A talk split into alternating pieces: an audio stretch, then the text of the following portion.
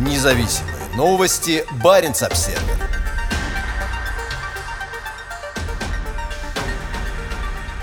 На фоне напряженности в Европе район учений Северного флота частично включает ИС Норвегии. Извещение летному составу, нотам, говорят о масштабе использования морских вооружений в Баренцевом море в ближайшие дни, когда все четыре российских флота проведут серию учений с участием 140 боевых кораблей и судов обеспечения. Как сообщает телеканал «Звезда Минобороны», в крупной скоординированной операции ВМФ, охватывающей Охотское море на востоке, Средиземное море на юге, Атлантику на западе и Северный Ледовитый океан с Баренцевым морем на севере примет участие около 10 тысяч военнослужащих. Помимо боевых кораблей, также будет задействовано 60 летательных аппаратов. Учения флотов начнутся одновременно с российско-белорусскими учениями «Союзная решимость», которые пройдут вблизи западной границы с Польшей и Литвой и недалеко от границы с Западной Украиной. Сообщается, что Россия перебросила к своей границе с Украиной более 100 тысяч солдат.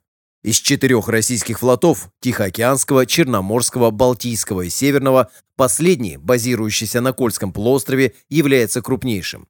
В минувшие выходные три десантных корабля Северного флота поиграли мускулами в Балтийском море, заставив Швецию повысить боевую готовность и направить дополнительные силы на остров Готланд. Эти три корабля вместе с кораблями Балтийского флота, базирующимися в Калининграде, уже ушли на запад и, по данным ТАСС, сейчас направляются в Средиземное море, где встретятся с кораблями Тихоокеанского флота. 20 января группировка прошла через Ла-Манш. За ней следовал французский военный корабль. Многочисленные нотамы охватывают традиционные районы Баренцева моря к северу от Мурманска и острова Кильдин, где Северный флот обычно проводит учения. При этом один крупный район находится в международных водах к северу от полуострова Рыбачий и Варангерфьорда, где проходит морская граница между Россией и Норвегией. Как видно на карте вверху статьи, через этот район учений, закрытие которого намечено на 24-27 января, проходит морская граница. Официальный представитель Объединенного штаба Норвегии под подполковник Ивар Моен подтвердил в телефонном интервью Баренц Обсервер, что самый западный район российских учений простирается в исключительную экономическую зону Норвегии. Это международные воды, и Россия имеет полное право проводить здесь учения, сказал Моен. Это не стало неожиданностью. Россия предупредила о предстоящих военно-морских учениях. Моен добавил, что российская военная активность на севере в 2022 году пока остается низкой, как это обычно бывает во времена православного Рождества и Нового года года. При этом официальный представитель отметил, что Норвегия будет следить за тем, что будет происходить в ближайшие дни. Моэн не стал вдаваться в подробности, но сказал, что наблюдение важно для поддержания осведомленности о ситуации. По словам Моэна, в прошлом году уровень российской военной активности на севере не превышал средний показатель за последние 10-15 лет. В 2021 году базировавшиеся на аэродроме Будя норвежские истребители F-16, выполняющие роль сил быстрого реагирования НАТО, НАТО поднимались в воздух по тревоге 34 раза, опознав у границ норвежского воздушного пространства 58 российских самолетов.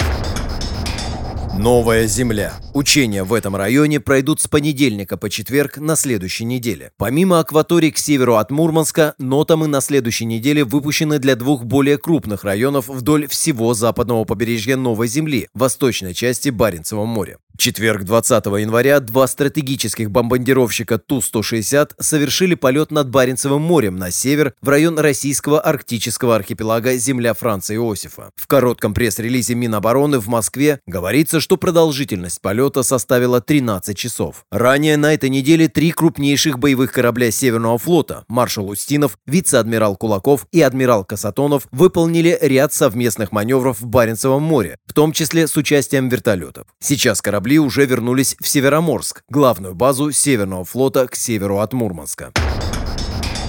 Надежда на диалог по линии Россия-НАТО. В пятницу в Женеве запланирована встреча министров иностранных дел России и США Сергея Лаврова и Энтони Блинкина для принятия решений о следующих шагах в переговорах по безопасности на фоне кризисов в Украине и Европе. НАТО призвала Москву прекратить наращивание военной мощи у границ с Украиной. Накануне встречи в Женеве глава российской делегации на переговорах в Вене по вопросам военной безопасности и контроля над вооружениями Константин Гаврилов сказал государственному информационному агентству ТАСС, что рассчитывает на положительные результаты встречи Лаврова и Блинкина.